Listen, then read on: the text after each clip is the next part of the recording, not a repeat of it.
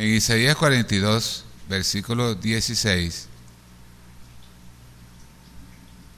hay un versículo que voy a tomar para hablar hoy este mensaje.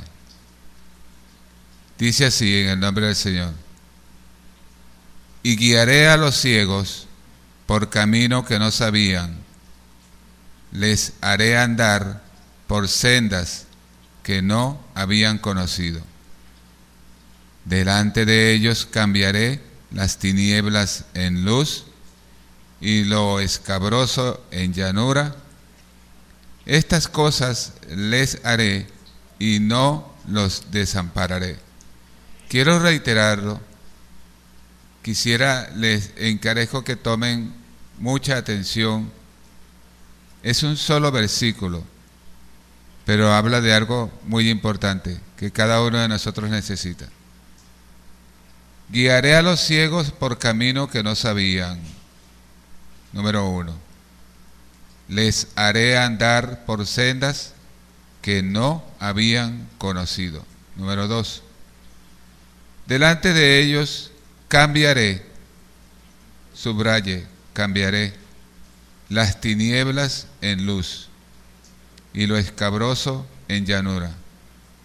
Y finalmente, estas cosas les haré, y que, dice, y no los desampararé. Estaremos hablando hoy de un mensaje que le llamaré Dios cambia las circunstancias. Cada ser humano, por supuesto, incluido nosotros como hijos de Dios, pasa por diferentes circunstancias. Algunas son favorables, como si fueran vientos a favor, y otras son lo contrario. Circunstancias de las cuales llegamos a pensar que quisiésemos que pasasen ya, que terminasen. Sin embargo, a veces, en ocasiones, las circunstancias se prolongan demasiado para nosotros, para nuestro entender, se, prolongan en el tiempo como demasiado. Y no es fácil para los seres humanos cuando las cosas no están saliendo como nosotros esperamos que salgan. Nos desesperamos, nos angustiamos algunos, nos decepcionamos, en fin. Y, y es que no nos gusta esperar. Generalmente a nosotros, algunos, unos más que otros, nos gusta que todo, todito, salga bien. Hemos sido enseñados así en la cultura, por eso se dice, por eso se dice good luck, buena suerte, que tengas buena suerte. Nosotros no utilizamos ese término, pero digo, ustedes saben que es común. Y cuando a una persona le desean buena suerte, es que le están diciendo en realidad que todo te vaya bien. E inclusive hay otra expresión, que te vaya bien. Sin embargo, estamos hoy en presencia de que las circunstancias son variables y hay ingredientes que inciden directa e indirectamente para que las cosas que nos estén sucediendo estén bien o estén mal. Todo depende. Inclusive, hay cosas que no sabemos aquí en la tierra por qué están pasando. Buscamos a quién eh, inculpar. Eso es culpa de fulano de tal, por culpa tuya, o por culpa de aquel, por culpa del otro. Generalmente nunca decimos que es por culpa nuestra pero a veces es por culpa de la propia persona. Ejemplos de ellos hay bastante en las escrituras.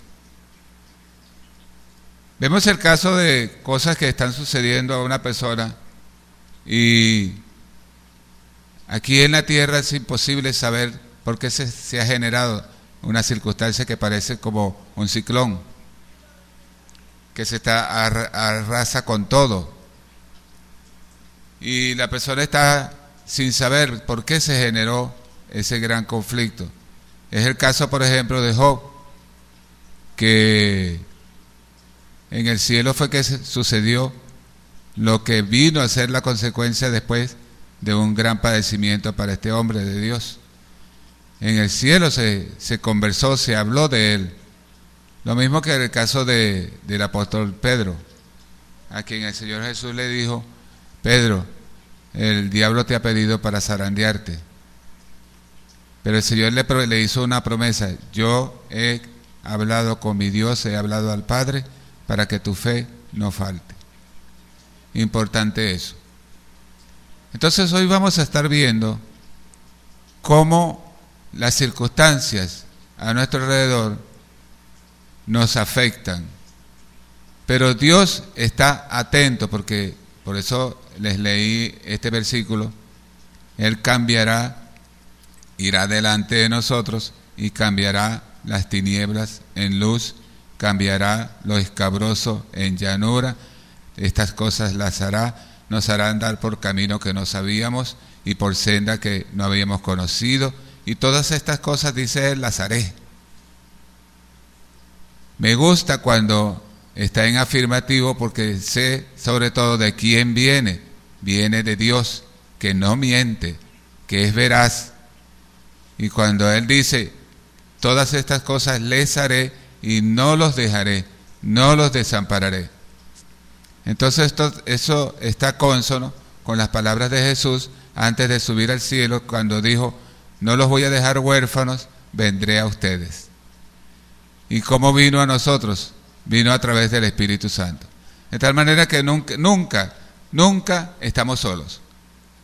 Jesucristo siempre está con nosotros a través de la hermosa y poderosa presencia del Espíritu Santo.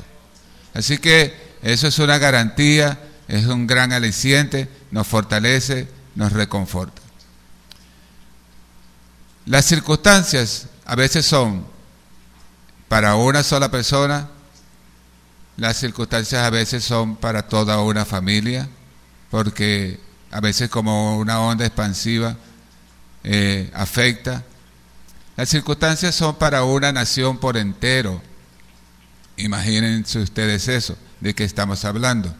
Entonces, de tal manera que toda una nación padece y por distintas circunstancias, generalmente son por los errores cuando se trata de naciones, por errores, graves errores de quienes Dios les concede la potestad de gobernar dichas, dichas repúblicas, dichas naciones, y lo hacen con deshonestidad, con orgullo, con malicia, con muchas cosas que son indebidas y que afectan negativamente el normal desarrollo de lo que debería ser una nación.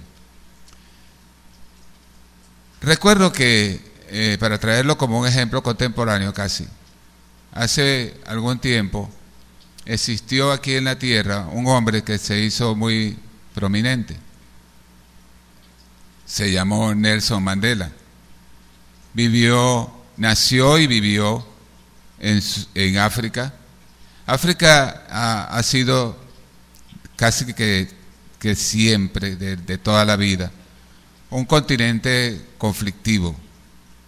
No que los demás no lo hayan sido, pero en África eh, convergen algunas cosas que realmente como que se juntan para que los problemas en vez de solucionarse se, se amplíen. Entre ellos está que la mayoría de la población es de color, eh, es de lo que se le conoce como gente de color. Entonces, bueno, eh, lamentablemente entre, entre, los prejuicios que en el mundo se han, han, surgido está el prejuicio contra la gente de color, los negros, los negritos. Y tres, tres naciones, tres potencias estaban en el siglo pasado eh, ejerciendo dominio. Bélgica estaba ah, Francia y estaba Gran Bretaña.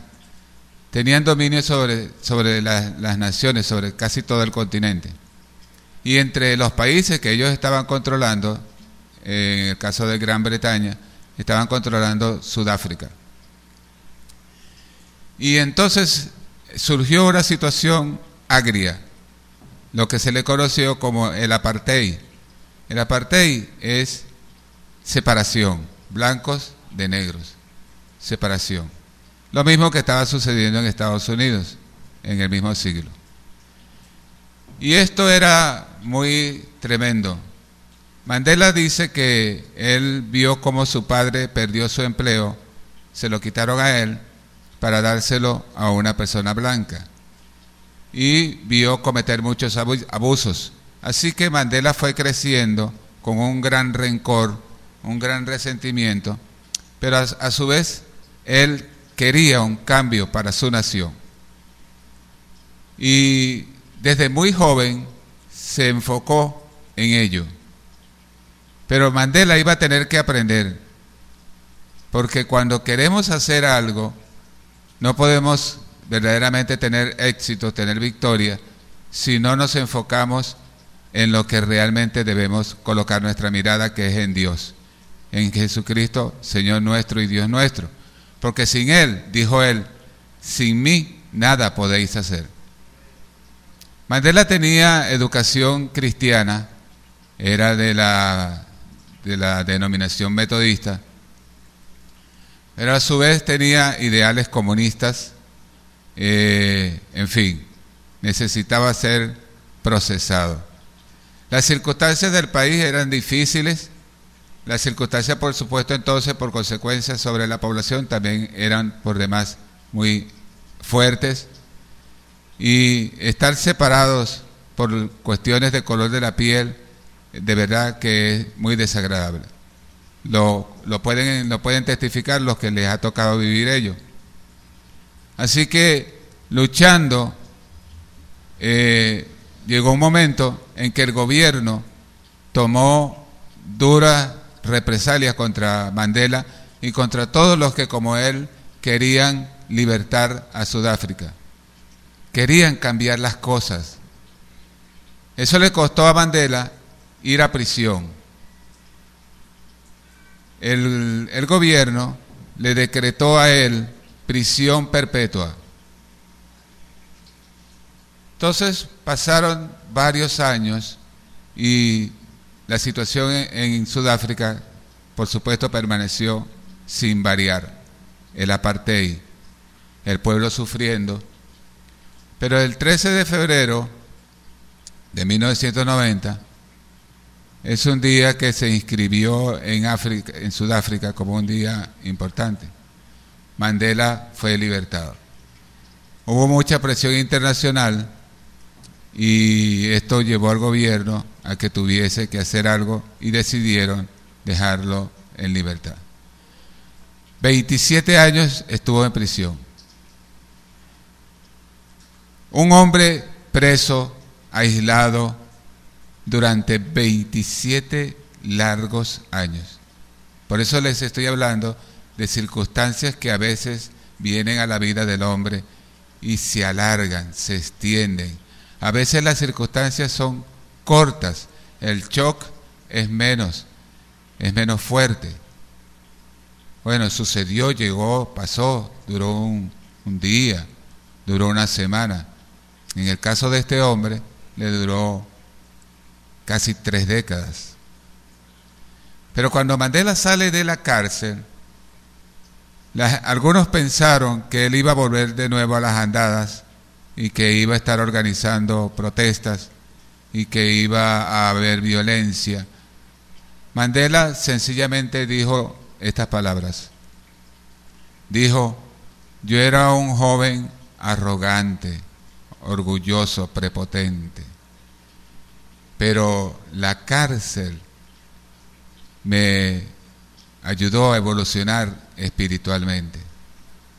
La cárcel te ayuda, dijo él, a encontrarte contigo mismo, a conocerte a ti mismo.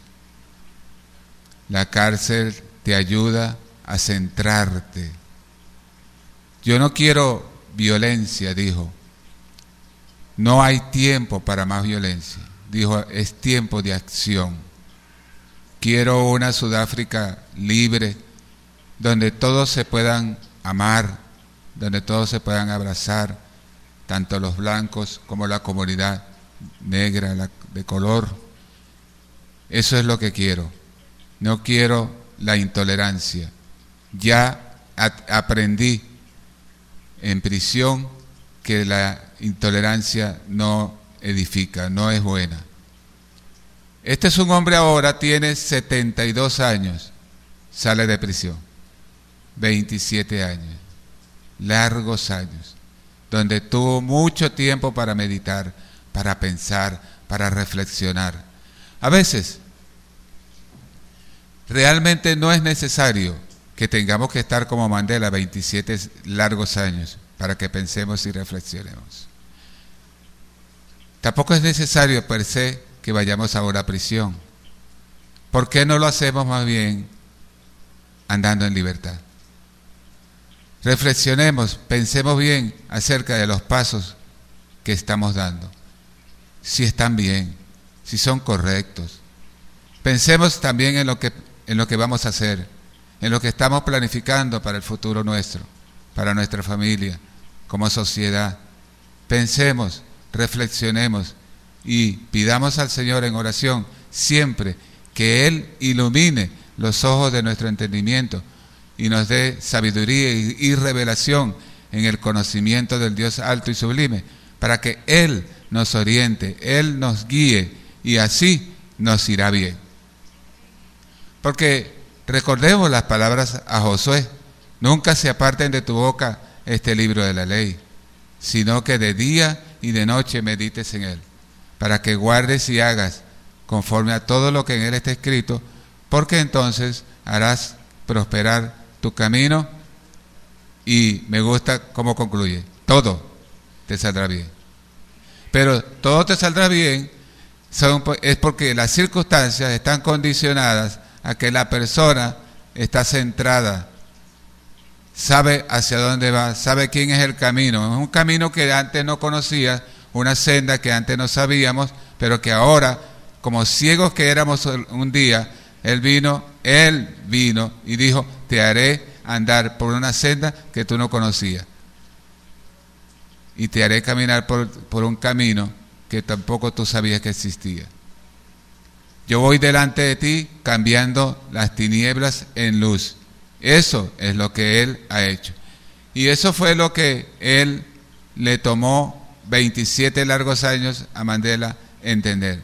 Pero Dios tratando con él lo saca de prisión.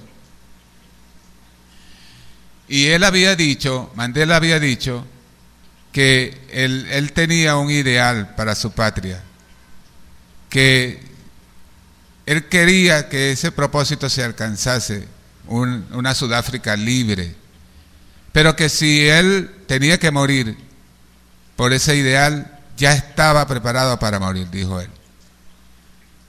Dios había determinado que Mandela no moriría aún. En el año 1994 sucedió algo que cambió la historia de Sudáfrica. Mandela fue nombrado presidente de la República en elecciones libres que se celebraron allá en ese país. Y comenzó cinco años de un cambio de circunstancias, en donde lo que parecía impensable, así es Dios. Dios hace giros repentinos. Y lo que parece impensable en un día, mañana, cambia por el poder de Dios. Porque Él es el que tiene el poder. Él tiene el control sobre las naciones. Así que de repente lo que menos se pensaba con 72 años de edad, 72 años a cuesta, este hombre ahora era un pacifista, ahora era tolerante, ahora creo que sí entendió que necesitaba a ese Dios que él había aprendido de la Biblia. Y surgieron unos cambios impresionantes en la sociedad de Sudáfrica. de los cuales inclusive descolla uno sobre, sobre muchos acontecimientos y cambios, circunstancias que se movieron, que cambiaron en Sudáfrica. Pero hasta en el deporte, hasta en el deporte, eh, se notaba la influencia del apartheid. Porque de tal manera que los jugadores blancos no se juntaban con los negros, en fin, aquello era tremendo. Pero en una ocasión descendió un helicóptero en un estadio donde se estaba celebrando una final de fútbol y ahí descendió el helicóptero presidencial y se bajó nada más y nada menos que el presidente Mandela. Y recibió, entregó la copa a un jugador blanco, el capitán del equipo, y ese día hubo una gran ovación en todo el estadio cuando el presidente se atrevió a descender y juntarse con todos los jugadores blancos que había allí. Así que al término de la vida de Mandela, que duró su vida, duró bastante, 95 años, Mandela pudo aprender y eh, Sudáfrica fue beneficiada por la existencia de un hombre que perseveró por cambiar las circunstancias de su país y Dios en su misericordia lo fue moldeando, lo fue moldeando, lo fue moldeando hasta lograr de él un hombre tolerante, un hombre pacífico, un hombre bien centrado. Quiero, que, quiero decirte hoy, Dios está trabajando en tu vida, Dios está trabajando en mi vida. Tú no eres el mismo, ni yo soy el mismo de un tiempo atrás. Cada día Dios moviendo la circunstancia una tras otra nos va cambiando. Porque Él dijo, de modo que si alguno está en Cristo, nueva criatura es. Las cosas del pasado se quedaron allá, en el pasado. He aquí ahora todas son hechas nuevas. ¿Cuántos dan gloria a Dios? Entonces, quise comentarles esto porque es, casi contemporáneo, es de este, este, siglo. Mandela se nos fue con 95 años, si mal lo recuerdo, en el año 2005 creo, se nos fue de la tierra y ya está en la presencia del Señor, porque él fue un creyente. Le tocó sufrir, le tocó pasar por circunstancias difíciles, pero él pudo no solo cambiar él y beneficiarse él con sus cambios, los que Dios le permitió y lo fue moldeando, sino que con su vida también él contribuyó a bendecir a su nación. Podemos ser bendición desde lo macro, desde lo pequeño, micro, hasta lo grande. Podemos ser bendición para, para nuestro cónyuge, para nuestros hijos, para nuestro, nuestra familia, para la iglesia, bendición para la ciudad, bendición para todo un país. Todo dependiendo del gran corazón que Dios vaya permitiendo que se va generando en ti para que hagas cosas grandes para Dios. Pero sea cosa pequeña o cosa grande, siempre darás la gloria es al Señor, que para siempre vive por los siglos de los siglos.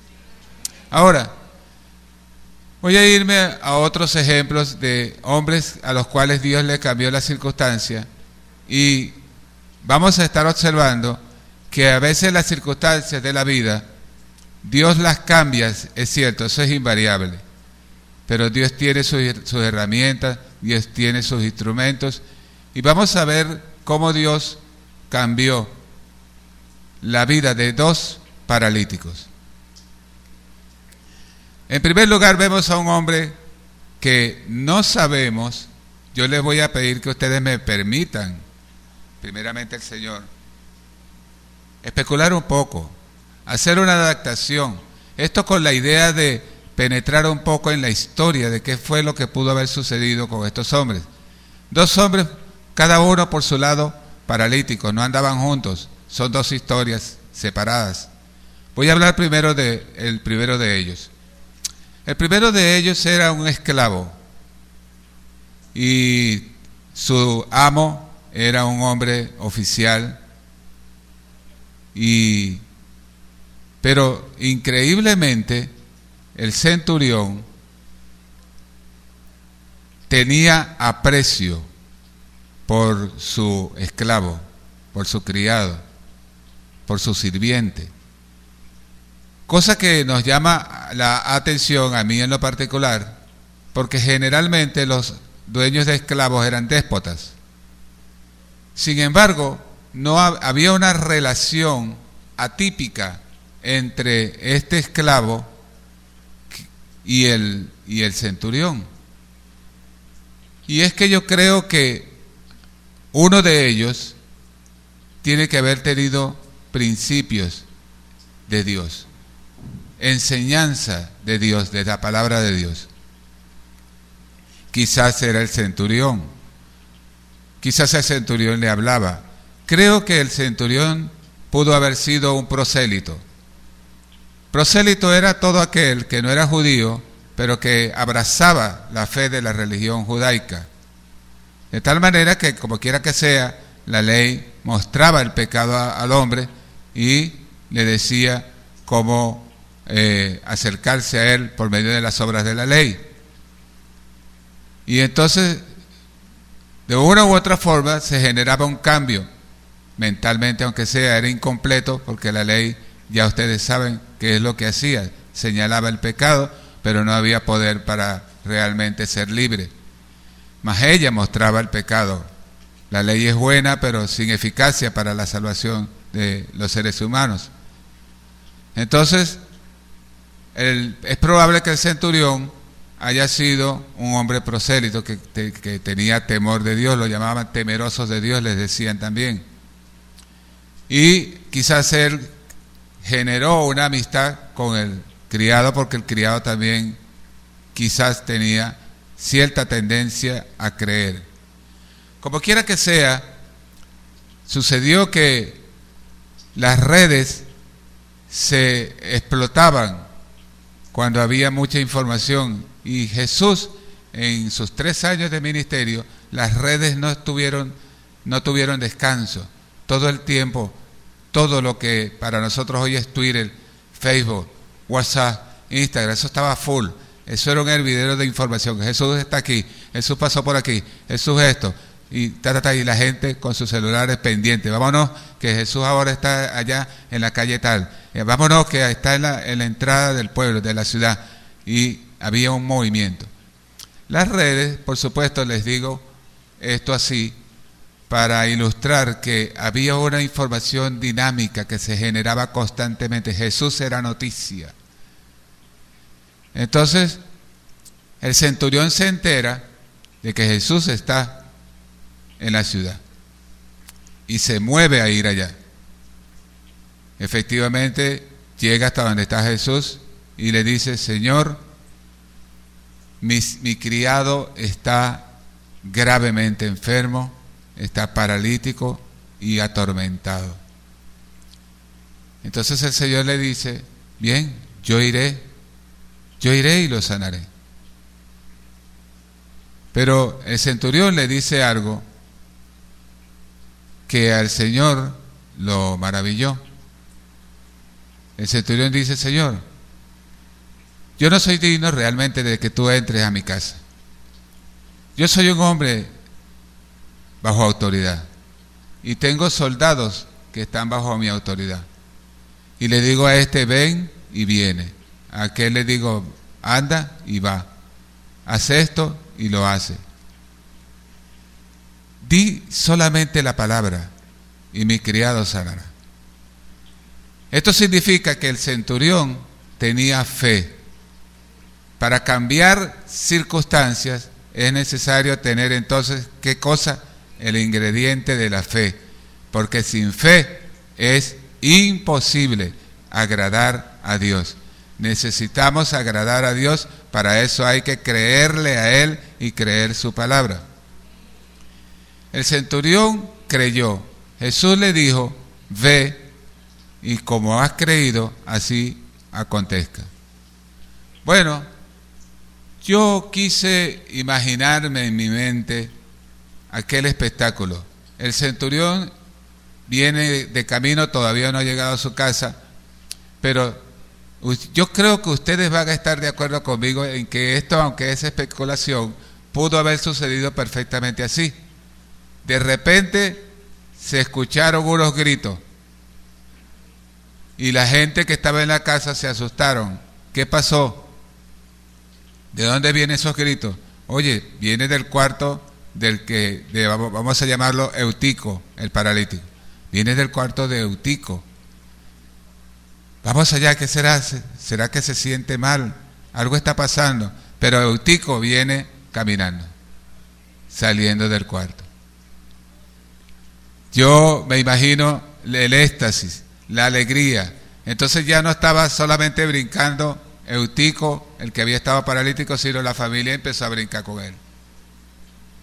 Porque yo no creo, ah, yo no creo que se iban a quedar pasivos viendo a su familiar que ahora está, que era un hombre gravemente atormentado, paralítico, postrado, que ahora está caminando y ellos se iban a quedar indiferentes. No, esa gente tuvo que haberse alegrado. Alabado sea el Señor Jesucristo. Y tienen que haber brincado juntamente con él. Y en ese momento llega el centurión y lo encuentra que su criado, tal como le había dicho el Señor, ahora está vivito coleando, contento, saltando, brincando y que le den comida. Alguien diga gloria a Dios. Pero las noticias, ya les dije ya que las redes eran activas. Yo creo que eran más, más, más activas que hoy mismo el WhatsApp. Porque eso era que la gente se pasaba los datos, toma, fulano, fulano, ellos mismos rapidito, y este se iba para la casa y le decía al otro, y eso, las noticias estaban, todo el mundo estaba informado. Y se, y se regó que lo que había sucedido con el, criado del centurión. Entonces había cuatro amigos, cuatro amigos que escuchan el asunto. Oye, que Eutico, el que había estado esclavo, el que había estado paralítico, Jesús lo sanó, chico. Entonces, estos cuatro amigos que yo los llamo Cheo, Chucho, Jacinto y José, eran cuatro amigos. Mira, qué importante, ahora que hablo de amigos, es que tú y yo hagamos más amigos. Porque amigos, dice Dios, hay más unidos que un hermano. Inclusive se da ese caso. Yo quiero tener por eso un millón de amigos. Por favor, alguien me ayude con una lista que comience hasta llegar al millón. Ahora bien, estos cuatro amigos, fíjense ustedes, ¿qué hicieron? Hablaron entre sí. Yo creo, aquí yo entro en especular. Yo creo que ellos se juntaron y dijeron, conchale, ¿qué hacemos con nuestro amigo, vale? Oye, dijo, dijo otro, tú sabes que Jesús acaba de sanar ya se regó por toda la ciudad que acaba de sanar a Eutico. Oye, sí, bueno, vamos a hacer lo siguiente, vamos a llevarlo donde Jesús. Tienen que haberse puesto de acuerdo para ayudar a su amigo.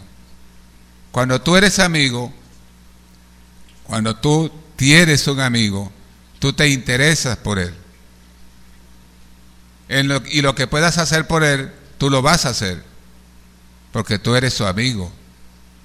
Si te falla, tú le perdonas porque tú eres su amigo. Ahora bien, se pusieron de acuerdo y llevaron, agarraron al amigo en una camilla y lo llevaron. Pero se presentó que las circunstancias no eran tan fáciles como ellos hubieran podido pensar. Eso estaba lleno. De tal manera que la puerta estaba bloqueada, la multitud todos querían oír a Jesús, todos querían verle, todos querían tocarle, había mucha gente esperando cita con él para ser atendidos prontamente, en fin. Pero vamos a observar que no se rindieron, no se rindieron, rindieron, prohibido rendirse. ¿Qué hicieron? Uno de ellos, el más activo, el más, como decimos nosotros, el más pila, dijo, bueno, pero no nos vamos a regresar para atrás otra vez con él tal cual como lo trajimos. De aquí tenemos que llevárnoslo, sí, porque, sí, tenemos que llevárnoslo sano para atrás. Vamos a hacer lo siguiente, vamos a subir al techo. Se subieron al techo. Le escuché decir a un predicador una vez que la casa donde estaba Jesús en esa ocasión era de Pedro.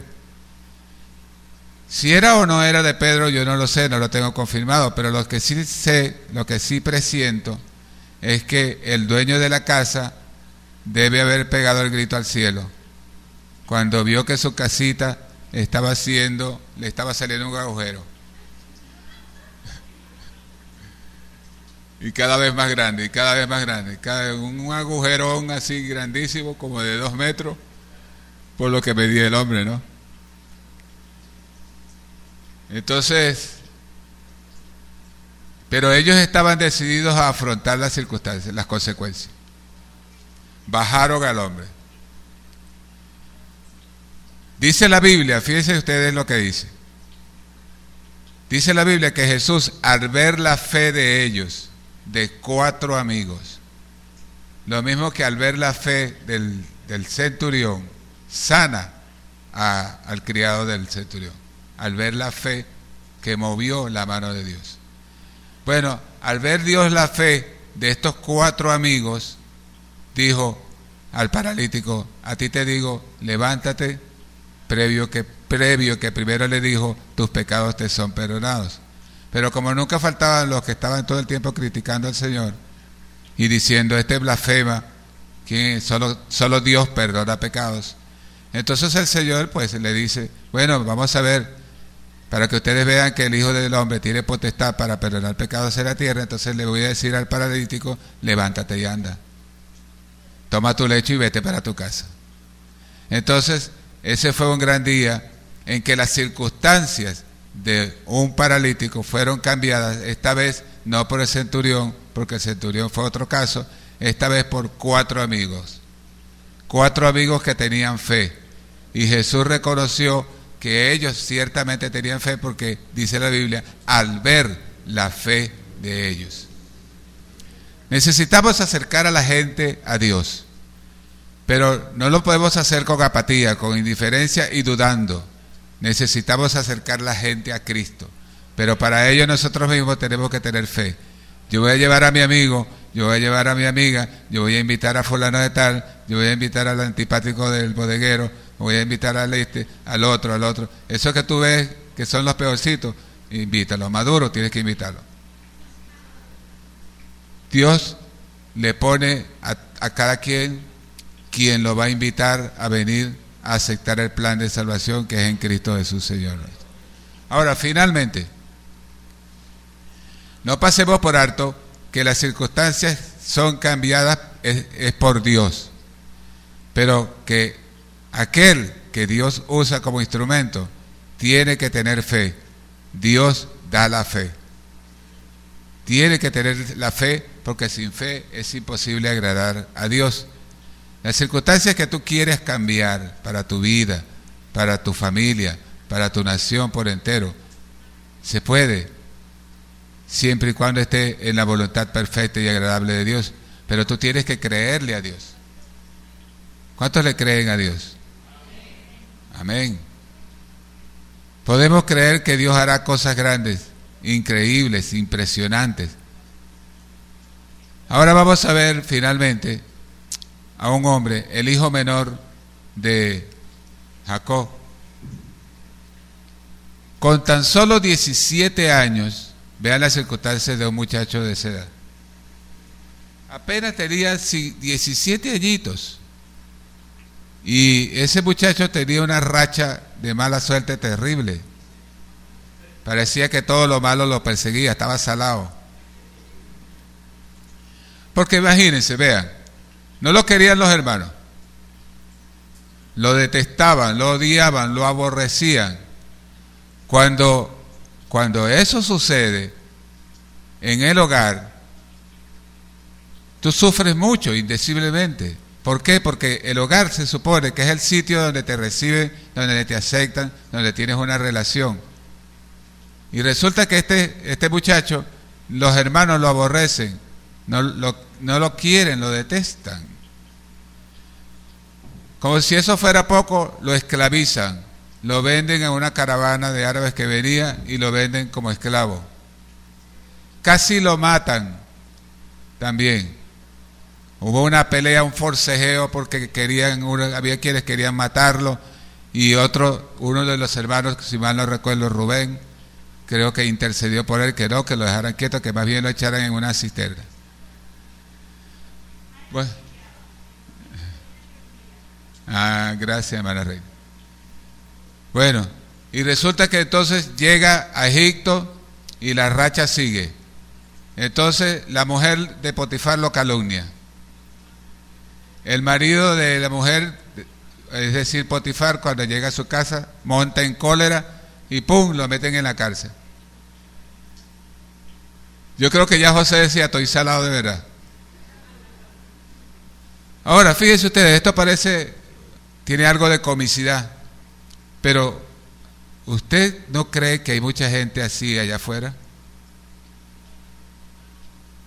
Gente muy joven, con unas circunstancias que oprimen. A esa gente necesitamos traerlos a Jesús. Porque ya alguien oró por nosotros y estamos aquí. Pero hay mucha gente allá afuera esperando que Dios cambie la circunstancia. O Dios queriendo cambiar su circunstancia. Vamos a, vamos a ser instrumentos usados en las manos de Dios para cambiar la circunstancia de mucha gente que necesita a Jesús. Ahora, José está en prisión. Pero de ahí va a, la circunstancia de él va a cambiar. ¿Saben por qué iba a cambiar? Bueno, porque en el libro en el libro de Génesis, en el capítulo 39, dice algo muy importante, dice, "Pero Jehová estaba con José." Me gusta eso. Te tengo buenas noticias. Puede ser que tú estés pasando por X circunstancias. Te digo, el Señor está contigo. Tú lo sabes. No es necesario que te lo diga, pero hoy Dios te lo confirma. Yo estoy contigo. Entonces, Jehová estaba con José. No dice, fíjense que no dice, Jehová estaba con Potifar, Jehová estaba con la mujer de Potifar, no dice que Jehová estaba con el copero, con el panadero, no dice que estaba con los hermanos de él, dice que él estaba, Jehová, con José. Y eso traía sus beneficios, sus bendiciones, porque todo lo donde José ponía las manos, Dios lo bendecía. Es importante, mira, amado, por favor, presta atención a esto. Tú eres un hijo de Dios, ¿cuántos lo son? Tú eres una preciosa hija de Dios. Ay, no hay mujeres. Tú eres una preciosa hija de Dios. Bueno, donde Dios te ponga, varón, varona, tú eres bendición. Dios bendecirá la empresa donde tú trabajas porque tú estás allí honrando a Dios. Y yo sé que es así porque la palabra de Dios lo dice. Dios colocó a José allí con Potifar, pero Potifar se dio cuenta de que ese muchacho todo lo que hacía lo prosperaba. Y se dio cuenta que tenía un don que le había dado Dios evidentemente para administrar las cosas que tenía Potifar, que eran muchas cosas. Probablemente tenía ganado, tenía muchas cosas que administrar, pero todo lo hacía bien. La bendición de Jehová estaba con José y todo le salía bien. Aleluya. Eso es igual para ti y para mí. Lo que tú hagas, hazlo para la gloria de Dios, todo te va a salir bien. Hazlo para la gloria de Dios, ten fe, ten confianza. Él es el Dios grande, maravilloso. Él es Dios todopoderoso. Por eso es que cantamos, yo tengo un Dios muy, muy, muy grande. Maravilloso es Él, siempre amoroso, siempre victorioso. Maravilloso es Él. Pero nosotros no solo lo cantamos, como ya lo he dicho, nosotros lo vivimos. Comprobamos día a día de que nuestro Dios es maravilloso. Ahora bien, José le descifra el sueño al copero y al panadero, pero el panadero se olvidó de él. Quien no se olvidaba de él era el que dice la Biblia, Jehová estaba con José. En su momento Dios mueve la circunstancia y lo saca de la cárcel y lo pasa a primer ministro de Egipto. El segundo hombre en autoridad. A mí no me cabe la menor duda, mis hermanos y mis hermanas, de que Dios está queriendo hacer grandes cosas contigo y conmigo. No importa la edad. Para Dios no cuenta la edad porque 72 años tenía Mandela cuando fue presidente. La reina de Inglaterra tiene 95 años. Yo soy un quinceañero al lado de ella. 95 años, mis hermanos, si no me escucharon bien. Y saben que en estos días se le acercó alguien para decirle, le pidió una audiencia y eso. Y le dijo, querida majestad, nosotros venimos a pedirle si usted acepta que su persona sea nombrada la anciana del año. La viejita le iba a dar algo. Hermano, no le estoy inventando. Misael, no sé si tú supiste eso, hijo. La reina le dijo, ¿qué? Me hace el favor y se van y se buscan otro. Cada quien es viejo según cómo se sienta, dijo ella. muy halagador, muy inspirador es esa, acción de esa señora. No yo dije, pero Dios mío, yo tengo 67 y ya me siento ya apabullado. Esta tiene 95. ¿Qué te pasa, Julio? Reacciona. Uh. Coge mínimo, David. 95 años. Búsquense otro. Entonces, amados, el mensaje de hoy es tan sencillo, que es lo que he querido eh, mostrarles o enseñarles o compartirles. Que hay circunstancias. Unas se alargan, otras se acortan. A veces hay circunstancias, cosas que suceden por, por terceros, por culpa de terceros. Pero como quiera que sea, Dios está contigo. Eres un hijo de Dios, eres una hija de Dios, Dios no te abandonará. En lo que nosotros acabamos de leer, dice claramente, estas cosas las haré y no los desampararé. Entonces, Él jamás te va a desamparar. Soporta estoicamente creyendo en el Señor que tu propósito, el propósito de Dios para tu vida se va a cumplir. Tú has sido llamado a ser alcalde, tú serás alcalde. Tome nota, digan amén. Porque yo yo no suelo hablar de esto mucho. Casi no hablo de eso. Lo haré en otro tema. Pero lo que Dios determine que tú vas a hacer, tú lo vas a hacer. Finalmente, quiero decirles, Venezuela tiene esperanza. Las circunstancias de Venezuela son difíciles, demasiado difíciles. Todo apunta a que el caos se mantenga enquistado. Cuando digo todo apunta es las circunstancias negativas que veo. Pero ¿qué tal y si Dios levanta otro Mandela? ¿Qué tal si Dios levanta hombres y mujeres que le creen al Señor para Él glorificarse, eh, aún sabiendo que son los tiempos finales para que Venezuela vuelva a resplandecer? Para mí, yo creo que es posible, porque para Dios no hay nada imposible. Y yo sueño, tengo un sueño, se los voy a, a expresar. A veces sueño que Dios le concede una, gran oportunidad. Ni siquiera voy a decir otra oportunidad, porque Venezuela no ha vivido jamás una época donde Venezuela le haya dado la gloria a Dios. Ningún presidente le ha dado la gloria a Dios de Venezuela, ninguno.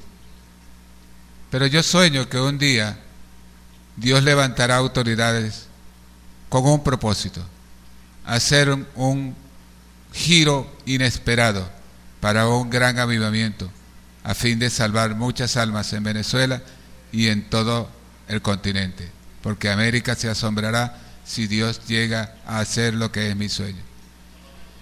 El presidente que Dios levante, si es que así sucediere por su santo amor y su misericordia, llegará y se posesionará, y ese día en un gran auditorio, Él confesará, señores y señoras, soy el nuevo presidente de la República de Venezuela. Vengo a decirles principalmente que Jesucristo es el Señor, que Él vive y que para siempre es su misericordia. Y bienaventurada la nación cuyo ayudador es el Señor.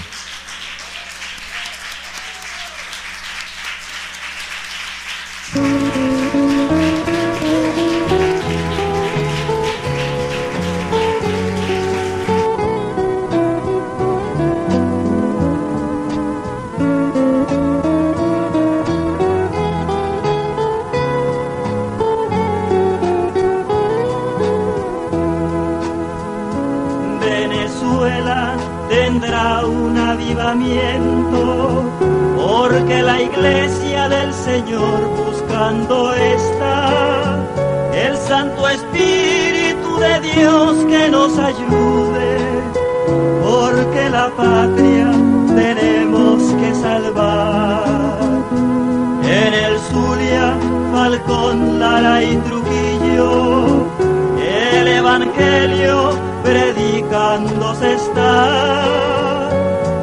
El Táchira, Mérida y Barinas conocerán la gloria de Jehová. Guárico, Yaracuy y Aragua, Carabobo, Miranda y capital de Venezuela. A todos ellos tenemos que salvar. Venezuela tendrá un avivamiento porque el Espíritu de Dios descenderá. Él nos hará dones y ministerios siervos del Señor ministrará. Venezuela tendrá un avivamiento, porque el Espíritu de Dios descenderá. Él nos hará dones y ministerios que los siervos del Señor ministrarán.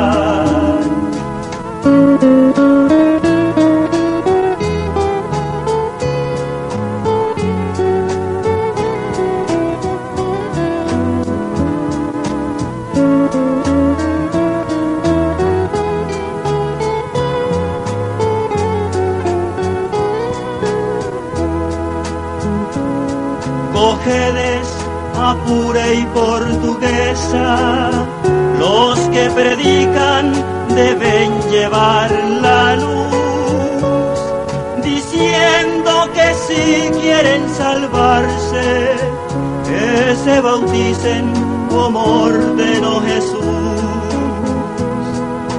Sucre, Anzuategui, Monagas, Bolívar y Nueva Esparta corazón, lugares duros para predicarles, pero se puede con la ayuda del Señor.